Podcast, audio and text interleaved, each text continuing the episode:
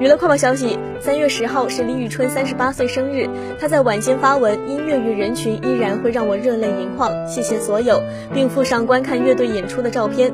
粉丝纷纷在评论区送上生日祝福。李宇春也翻盘与粉丝互动，氛围融洽。据悉，二零零五年还在读大学的李宇春凭借《超级女声》的舞台正式出道。在当时那个手机投票的年代，李宇春最终获得了超过三百五十万张短信投票，成为超级女声冠军。十多年过去，李宇春依旧在坚持做属于自己的音乐，不忘初心，值得点赞。